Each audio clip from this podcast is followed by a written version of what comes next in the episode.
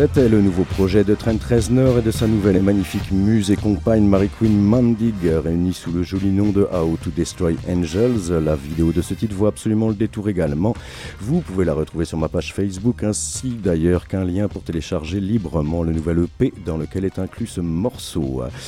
Euh, page Facebook sur laquelle vous aurez accès à toutes les vidéos existantes des morceaux dont je parle ici même et également de nombreux liens vers des téléchargements libres et complètement gratuits.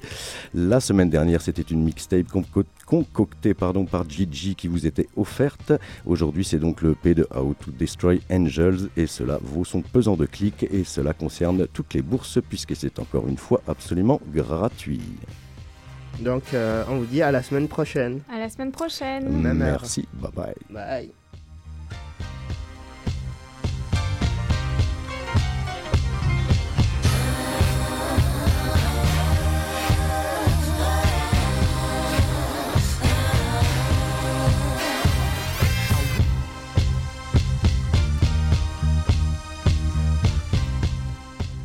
17 au 27 mars, en association avec Astral, la 29e édition du Festival international du film sur l'art présente près de 230 œuvres cinématographiques provenant d'une vingtaine de pays.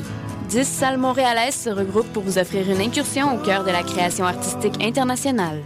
Venez découvrir des films portant sur la musique, l'art actuel, la danse, l'architecture et plus encore.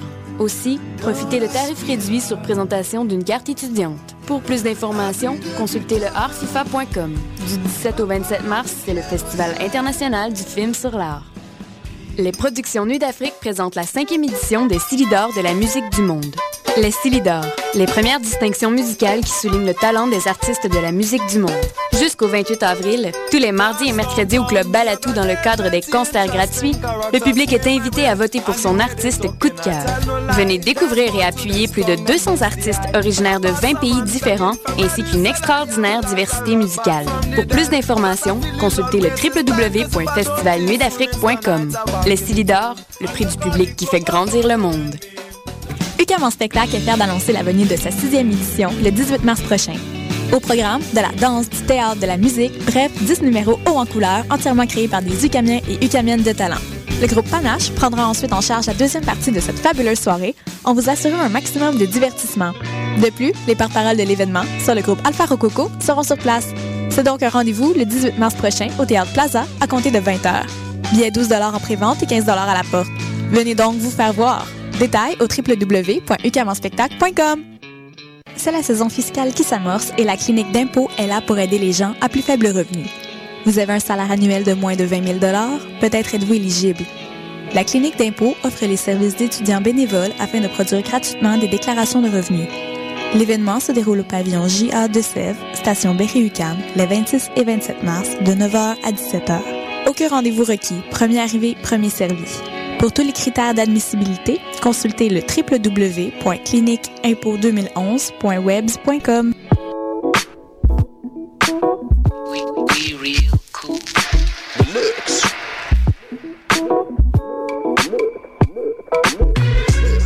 Vous écoutez Choc FM, l'alternative urbaine.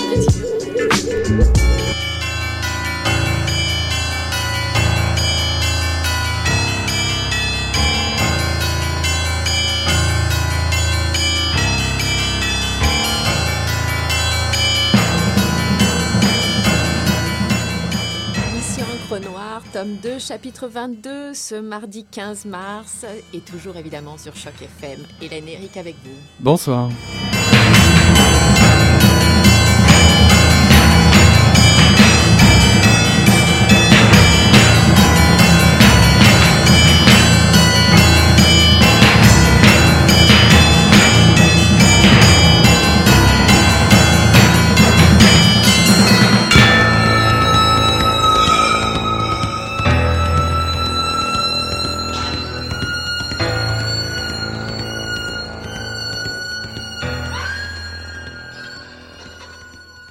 Il dormit 18 heures d'affilée, bercé par les va-et-vient de l'ascenseur. Alec mit du temps à réaliser qu'il était réveillé. Il s'efforça de prolonger ce demi-sommeil pour se concentrer sur ses exercices de relaxation. Il imagina d'abord une image calme et reposante. une tasse de café au lait posée sur une table dont il ne voyait pas les contours. Une tasse blanche avec un liseré vert, un filet de fumée dessiné dans l'air, des arabesques tarabiscotées que l'éternité ne semblait pouvoir dissiper. Alec attendit que l'image soit parfaitement limpide dans son esprit, puis il s'employa à observer cette tasse sous toutes ses faces. Ensuite, il mit en place le décor autour de la table, le décor de son appartement ravagé. Calmement, sereinement, avec la froide précision d'un chirurgien, il fit le tour, méthodiquement, de ce qu'il ce qu'il attendait quand il ouvrirait les yeux. Sa respiration était longue et égale. Ses pouces imprimaient de légères rotations sur ses tempes, le reste de son corps en état de relâchement total. C'était un des moyens qu'il avait de se calmer afin d'appréhender sereinement une situation délicate. Les plantes étaient là, mal en point. Les champignons avaient attaqué les feuilles des plus faibles. Immobiles et désarmées, elles agonisaient comme si de rien n'était. Les murs semblaient mous, derrière les vagues de tapisserie charriant une marée jaune et visqueuse qui inondait le parquet.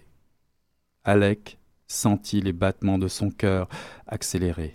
Les narines dilatées, il insuffla de grandes bouffées d'oxygène à travers le torchon recouvrant son visage. Il se concentra sur les champignons. Il les voyait grossir à vue d'œil, grandir puis exploser en un pape presque imperceptible, éjectant un nuage d'infimes particules jaunes qui se déposaient ensuite mollement sur la terre.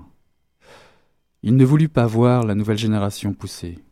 Il comprenait maintenant, tardivement, que les plantes et le chat, ces créatures vouées à un avenir, avaient été une mauvaise idée, un mauvais choix. Ne pas s'attacher aux choses, se laisser porter par la vie en intervenant le moins possible sur son cours, voilà ce qu'il était censé faire pour soigner sa nervosité. C'était un extrait de Oubré de Rodolphe Lannes qui vient de paraître euh, aux éditions Léméac. Alors, euh, Eric, peut-être je te laisse présenter tout de suite, euh, avant de parler avec notre invité, je te laisse présenter tout de suite rapidement le livre. Le livre, exact. Le livre Oubré. Oubré. Oubré, le deuxième roman de, Rodolphe Lannes, paru aux éditions Léméac, après les extraits du carnet d'observation de la femme, qui était paru, lui, en 2008. Oubré, qu'est-ce que cela veut bien dire? Voyons, voyons, voyons. Si je me réfère au livre pour le Larousse espagnol français, c'est un nom féminin qui signifie mamelle, tétine, pit vache, de chèvre, ou bien alors un cri de ralliement entre quelques êtres disséminés sur la planète. Et puis ce cri est poussé par un homme, Alex Salazar, qui habite un monde étrange, empreint de références latines. On pense au Chili, à Cuba, au Mexique, pourquoi pas. Il y a de la couleur, des bruits d'ascenseur qui résonnent sur les paliers d'immeubles, des fonds de cours animés, un défilé pour la fête nationale, ou secouer le drapeau est obligatoire et où le temps se découpe en rythme, au rythme des bips de la radio officielle qui donnent l'heure juste, mais de l'Est ou de l'Ouest. C'est dans ce monde insolite que la vie d'Alec va basculer, son appartement va être envahi par une sorte rare de champignons, proliférants et extrêmement toxiques. Premier de cordée d'événements curieux, parfois drôles et surtout étonnants, où le lecteur est confronté euh, à un couple mystérieux et puissant qui cherche à convaincre Alec à son corps défendant qu'il est l'incarnation d'un célèbre lutteur masqué disparu et idole des foules. Difficile à avaler pour Alec, d'autant plus qu'ils ne sont pas les seuls à le croire. Un suspense efficace et tordu autour de cette crise d'identité mystérieuse qui va vous fasciner au long du récit, jusqu'à vous envoûter, euh, littéralement, rassurez-vous, jusque la dernière page de son, de son roman, de ce roman, pardon. Donc on cite volontiers euh, l'influence du réalisme magique d'Amérique latine. J'ajouterai volontiers qu'il s'agit d'une seconde occasion de découvrir les savoureux cauchemars des rêveries allumées de notre invité de ce soir, Rodolphe Lannes. Bonsoir. Bonsoir. Alors, moi, j'attaque tout de suite avec une question. Le titre du livre, on a dû te, la poser souvent, celle-là. Euh, pourquoi, comment, c'est étonnant, comment tu y es arrivé euh, voilà, peut-être est-ce que tu peux nous en dire deux mots? Oubré, bah c'est en fait, je suis arrivé assez, bah c'est pas venu tout de suite, c'était pas le, c'était pas du tout le titre de, travail. En fait, je recherchais un, une sorte de cri de ralliement effectivement entre euh, entre euh, Alec et Silvio qui sont euh, les, deux personnages principaux, on dirait, de, de, cette histoire. Et, en fait, je me suis souvenu d'un cri qu'un ami qui, était, qui faisait partie d'un groupe punk à Séville il y, a, il, y a, déjà quelques années de ça, et qui criait justement avec ses, avec ses, ses, collègues musiciens.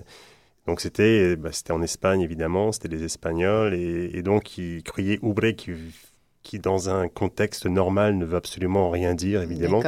Et donc c'était plus pour saluer en fait une une sorte de d'événement qui est hors du commun, un événement spécial, quelque chose de bizarre qui se passe. Et puis donc il, criait un peu ce, ce cri oubré euh, assez assez régulièrement.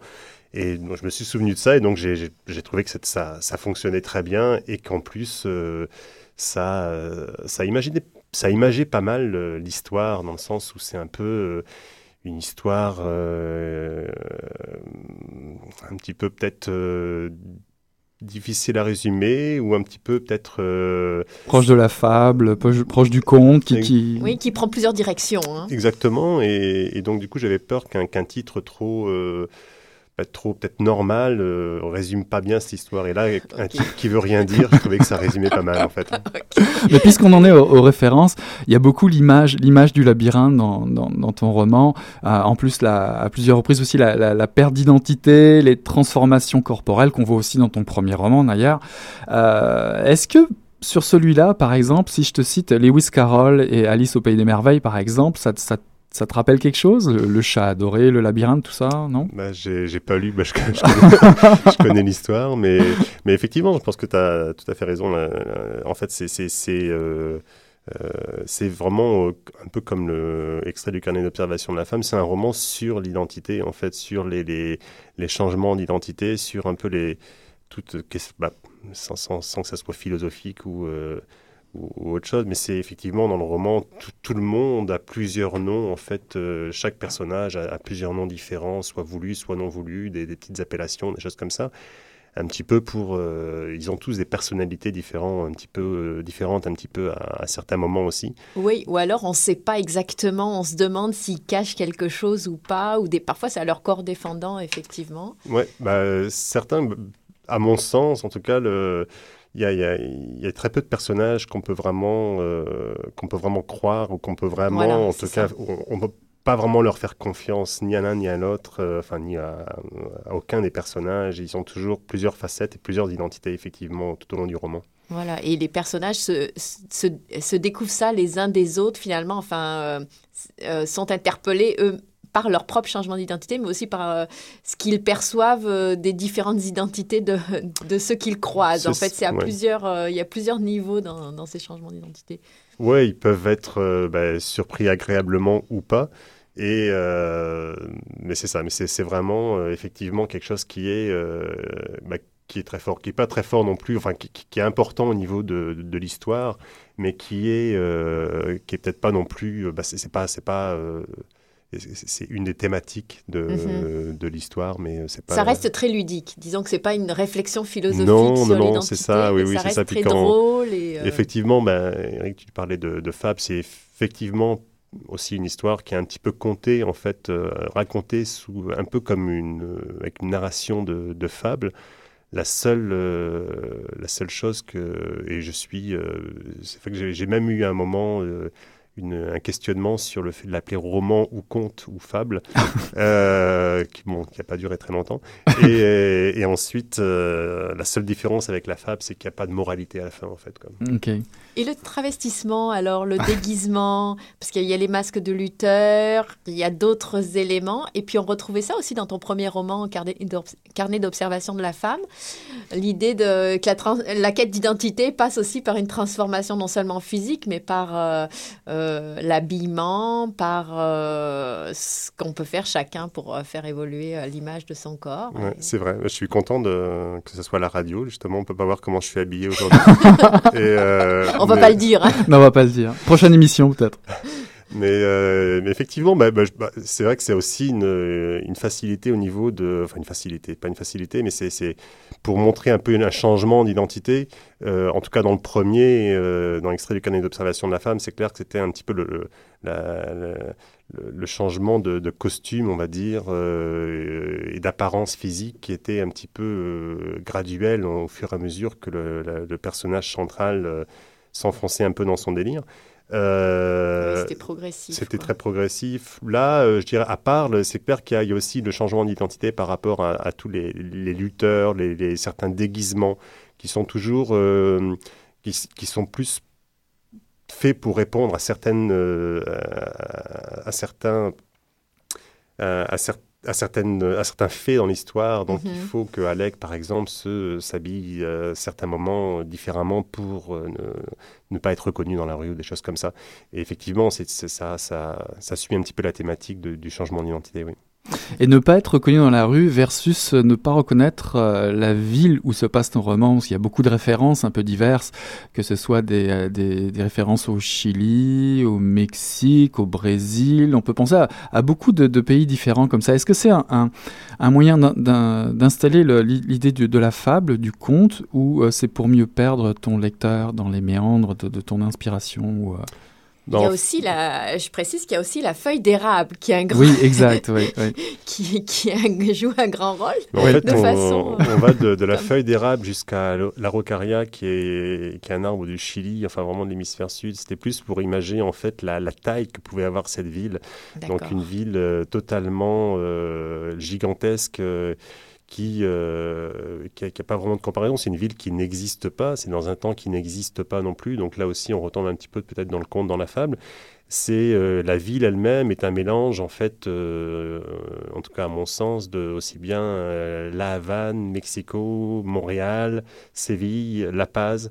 Et donc du coup, c'est un mélange un petit peu de, tout ça, aussi bien au niveau du décor qu'au niveau de bah, des, des, petits détails de la vie quotidienne qui peuvent se passer un peu dans, tout dans toute cette histoire. Des références euh, culturelles. Et euh, alors l'image de la femme. Là, c'est le sujet.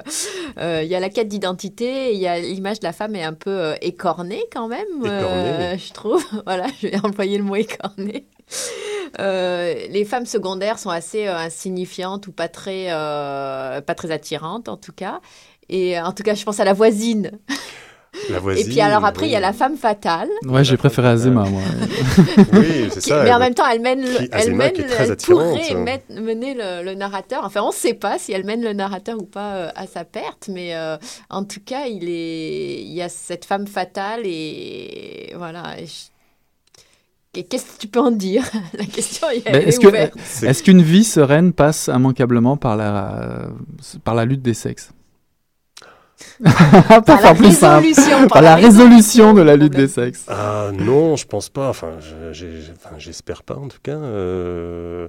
Bah, je vois pas trop de. C'est clair qu'il y a, y a bah, un peu tous les personnages dans son euh, dans cette histoire sont euh, sont, sont, sont, édulcorés. C'est certain que on passe d'une euh, d'une voisine qui est qui, qui est pas qui est pas toujours bah, qui est, pas insignifiante, mais en fait qui a son rôle à jouer, qui est un petit peu, un petit peu folle. Et ensuite un autre personnage, euh, un autre personnage féminin euh, bah, assez fort, qui est, euh, qui était quasiment même pour moi au début de cette histoire-là, en fait, Azema Trouble. Qui est, qui est un personnage effectivement de, de, de, femme fatale, où en fait toute cette histoire tourne un petit peu autour d'elle. Et euh, encore une fois, elle-même, on ne sait pas trop euh, qu'est-ce qu'elle cherche, qu'est-ce qu'elle veut, quelle est la mhm. relation avec, euh, avec son frère, par exemple.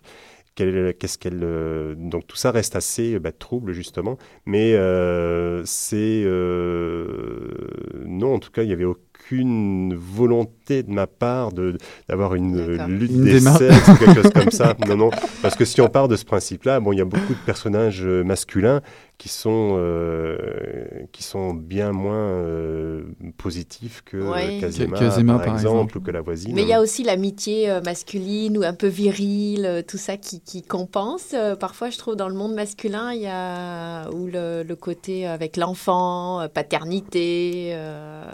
Il y, a, il y, a des aspects. Oui, et puis il y a Popo aussi. en, tout... en, tout... cas, on va faire une petite pause musicale et on vous revient tout de suite.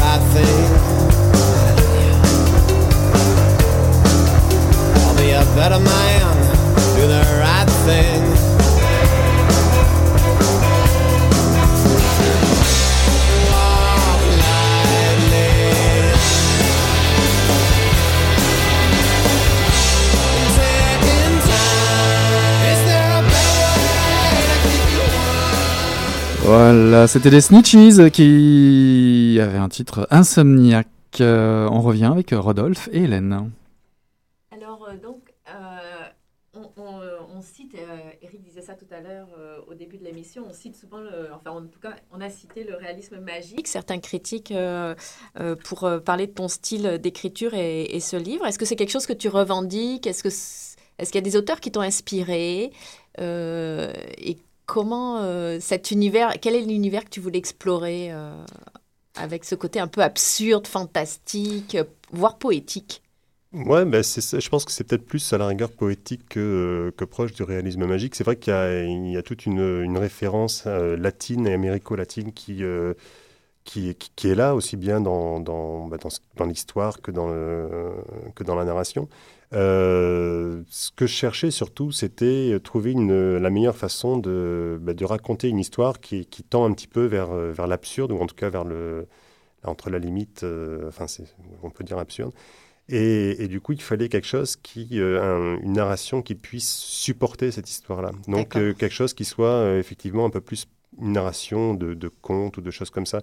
Euh, bizarrement, en fait, pour- enfin, b- même pas bizarrement, mais pour, euh, pour trouver un petit peu le, le rythme de, de ce récit et pour voir un petit peu comment écrire ça. Euh, bah, j'ai, oui, j'ai, j'ai lu plusieurs euh, auteurs euh, sud-américains auparavant, mais c'est, euh, c'est en relisant euh, du Michel Tremblay en fait euh, que j'ai, euh, j'ai vraiment trouvé un, un rythme, euh, un rythme qui, qui, qui m'allait bien dans cette histoire. Ah, Mais est-ce que c'est facile justement d'écrire euh, euh, en vivant au Québec, en prenant un, mon- un monde imaginaire? Est-ce que c'est une façon de, de- de- de- d'envisager la langue d'écriture ou euh, le ton d'écriture quand on écrit ici au Québec euh, Ou ça n'a rien à voir Non, mais je pense pas le. Non, il n'y a pas de. Pas de, problème ou de difficulté par rapport à ça. C'est euh, pour moi, c'est plus euh, bah, de toute façon d'écrire une histoire aussi bien bah, pour le lecteur évidemment euh, qui sorte un petit peu de, l'ordinaire et pour moi aussi, c'est d'être dé- dépaysé. Et euh, oui, je vis à Montréal, donc euh, j'aimerais bien écrire un roman sur Montréal. J'ai pas encore trouvé l'idée qui allait bien avec ça. Et est-ce que tu aurais une fin aussi surréaliste que celle-là? Je veux dire, on a pensé un petit peu à Dali, Magritte par moment. il y a des, c'est ça, il y a c'est des, vrai des- qu'on- des éléphants qui pètent des papillons, euh, des masques de lutteurs, euh, tu vois. C'est ça. Ben, en fait, pour utiliser un petit peu une histoire aussi, euh, aussi peut-être déjantée que, que celle-là, je pouvais difficilement utiliser un décor qui existe réellement. Donc, euh, du coup, euh, j'avais j'avais une, une nécessité aussi d'inventer en fait tout le monde qui allait bien avec cette histoire-là. D'accord, mais et du coup, tu t'inspirais de quoi? D'idées comme ça que tu avais ou de choses que. Parce que tu es un grand voyageur, est-ce que tu as, pris, as picoré dans tes voyages euh, Ouais, des éléments ou c'est c'est pure imagination par moment? Avais Non, non, bah, c'est c'est Il y a certain beaucoup d'éléments, de petits éléments, de petits détails euh, comme ça un peu fous. C'est c'est de l'observation. En fait, je dirais que le, le- la, en fait, la, la grande majorité de, de tout ce qu'on trouve dans cette histoire-là, c'est des, des, c'est des faits réels, en fait, des observations réelles qui, euh, qui sont peut-être un petit peu, euh, un petit peu poussées euh, pour, euh, pour le besoin de- du roman. Mais, euh, mais en grande majorité, oui, c'est de l'observation aussi bien à, à Montréal qu'ailleurs. Que, il y, en a beaucoup qui viennent effectivement de, de Cuba ou de, de Mexico. Donc, euh, mais, mais oui, bien sûr, effectivement, un petit peu les, les voyages aussi. Alors pour les auditeurs, je veux dire que c'est un, roman qui va très vite, qui est plein de rebondissements, qui est très ludique. euh, et qui est très drôle aussi, euh, quand même, euh, dans, dans cette. Si tu avais quelque chose à dire justement à un lecteur, est-ce que tu penses je saute du coq à l'âne pour te déstabiliser? Tu m'as désorienté dans la lecture de Oubré, alors je vois pas pourquoi je ferais pas pareil en ondes. Si tu avais quelque chose à dire à un lecteur, ce serait quoi? Bah, c'est euh, bah, que je dirais, c'est bah, merci de me lire déjà, premièrement. Deuxièmement, c'est euh, bah, ce- ce- cette histoire, ce roman-là, c'est vraiment une sorte de, de, de petit voyage vers, vers l'ailleurs. En fait, c'est un, c'est euh, là, en, exergue, j'ai mis une phrase de Silvio Rodriguez euh, qui dit justement, je, je voulais pas raconter quelque chose de, de possible parce que le- l'impossible, parce que le- je voulais raconter quelque chose d'impossible, pardon, parce que le possible, on en parle un peu trop. Donc c'était un petit peu une des bases de, de, de, l'histoire aussi, c'était de faire euh, raconter quelque chose qui, euh, qui sorte de l'ordinaire et, euh, donc qui permet de, bah, de voyager un petit peu dans un monde inconnu sans que ça soit de la science-fiction pendant, pendant le temps de la lecture. Et quel est ton endroit et ton moment préféré pour écrire?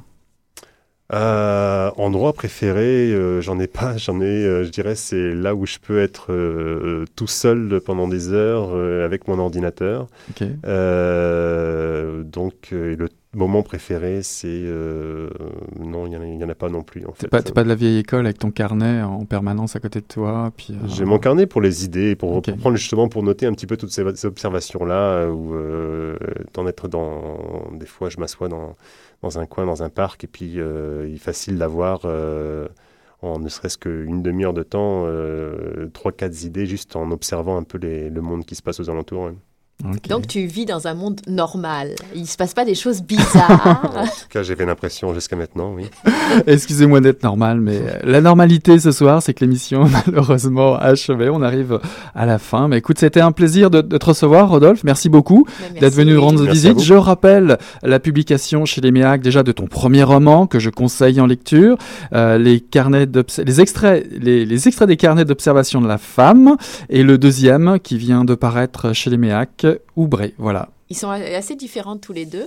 Et euh, la semaine prochaine, euh, on va s'intéresser à un roman euh, qui va couper l'appétit ou au contraire rendre boulimique, mais Ou ne vous coupez le souffle, en tout cas, c'est ce qu'on espère. indifférent. On vous souhaite une bonne fin, une bonne semaine, et puis on vous dit à la semaine prochaine. Salut Hélène. Salut Rodolphe, salut Eric. Bye.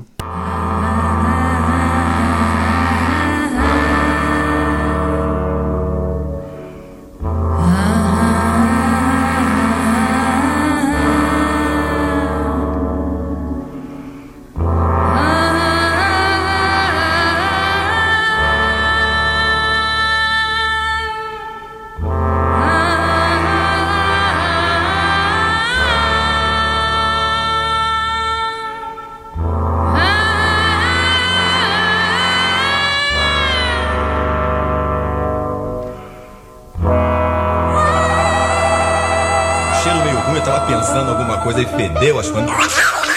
Pô, o negócio tava bom, bicho. O negócio tava bom, só quando ele tava fazendo tão entupido. né? Quem diria, hein? Greta Garbo acabou de irajar, hein? É, mas eu tava falando pra você, né? Depois que eu passei a me sentir, aí o negócio ficou diferente. Vai, garoto! fala a verdade. Isso era bom. Não. Cadê minha cerveja que eu aí? Ô Ciro, tira a mão do meu bolso. Agora um arame, um arame ia pegar dentro, ia pegar um gordurame depois, um arame não ia mal. Come